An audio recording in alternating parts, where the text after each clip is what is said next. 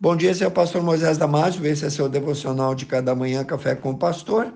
Hoje falando sobre o tema Deus sempre nos avisa. Na história bíblica fica claro que Deus não fez nada no mundo sem antes revelar suas intenções, seus planos, seus segredos aos seus servos profetas, pois foram eles também que escreveram as escrituras. Em Amós capítulo 3, versículo 7, nós lemos: Certamente o Senhor Deus não fará coisa alguma sem primeiro ter revelado o seu segredo aos seus servos, os profetas.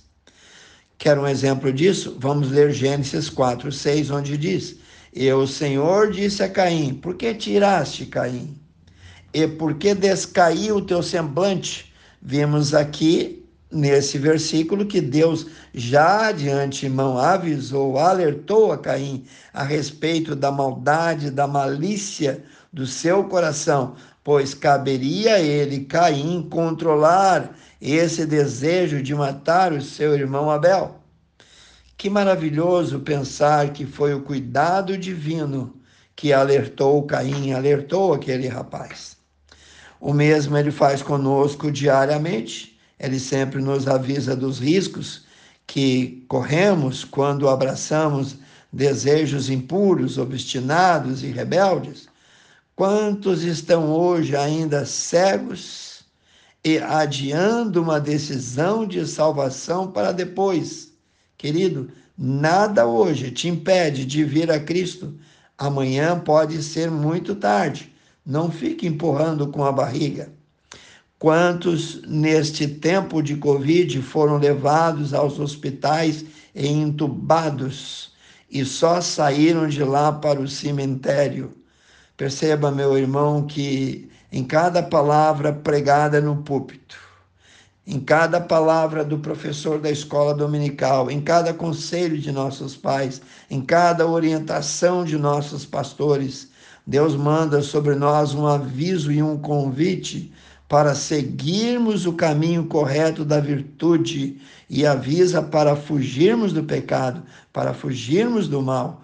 Foi o que ele fez com o Caim e é o que ele está fazendo comigo e contigo quando nós, por exemplo, lemos as Escrituras Sagradas. É o que ele pode estar fazendo com você quando agora mesmo está escutando esse devocional.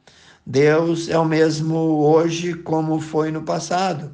No livro de Gênesis narra que Deus levantou um dia um homem chamado Noé, o qual, por parte de Deus, mandado por Deus, avisou, pregou uma mensagem e advertiu o povo por 120 anos sobre uma inundação mundial conhecida como dilúvio. Está lá em Gênesis capítulo 6.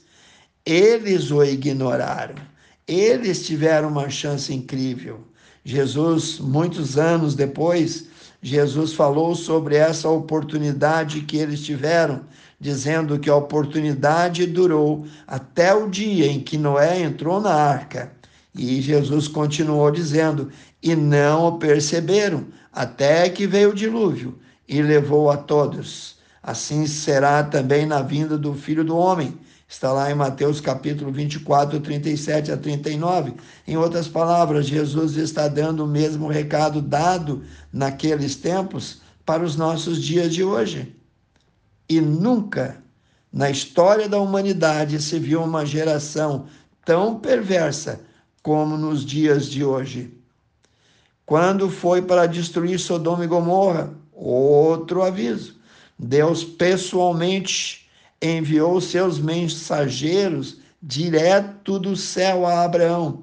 Avisou que ele, Deus, faria chover fogo e enxofre do céu para exterminar aquele povo se eles não se arrependessem.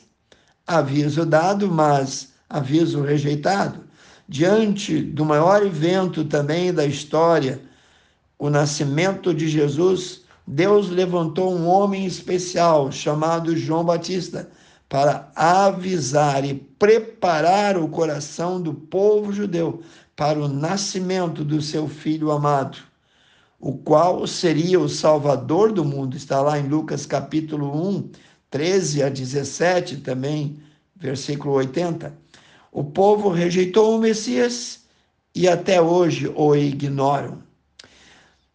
A Bíblia está repleta de avisos e advertência, isso é porque ele nos ama, ele quer abrir os nossos olhos.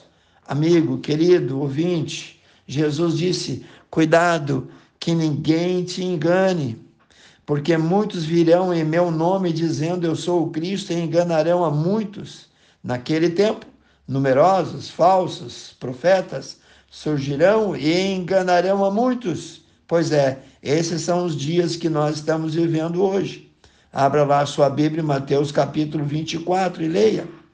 Então, Deus não engana ninguém, mas também não impede que o homem se entregue aos seus próprios prazeres enganosos, seus próprios prazeres mundanos.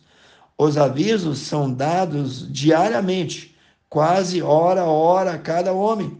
Reconheça que Jesus te ama e que ele morreu na cruz para pagar os teus pecados. Agora, a decisão é sua. Quero orar contigo, precioso Deus, amantíssimo Pai, que cada pessoa, Senhor, que está ouvindo esse devocional, possa deixar o seu coração aberto para que essa mensagem continue trabalhando e fazendo deles, ó Pai, pessoas que possam realmente abrir o coração para Cristo e deixar a verdade que liberta, libertá-los da condenação eterna, do fogo eterno, Senhor, da perdição eterna. Abençoe cada um. Eu oro e peço, Senhor, que ninguém ignore os avisos que foram dados e estão sendo dados do céu. Eu oro e peço no poder do teu Espírito Santo e em nome de Jesus.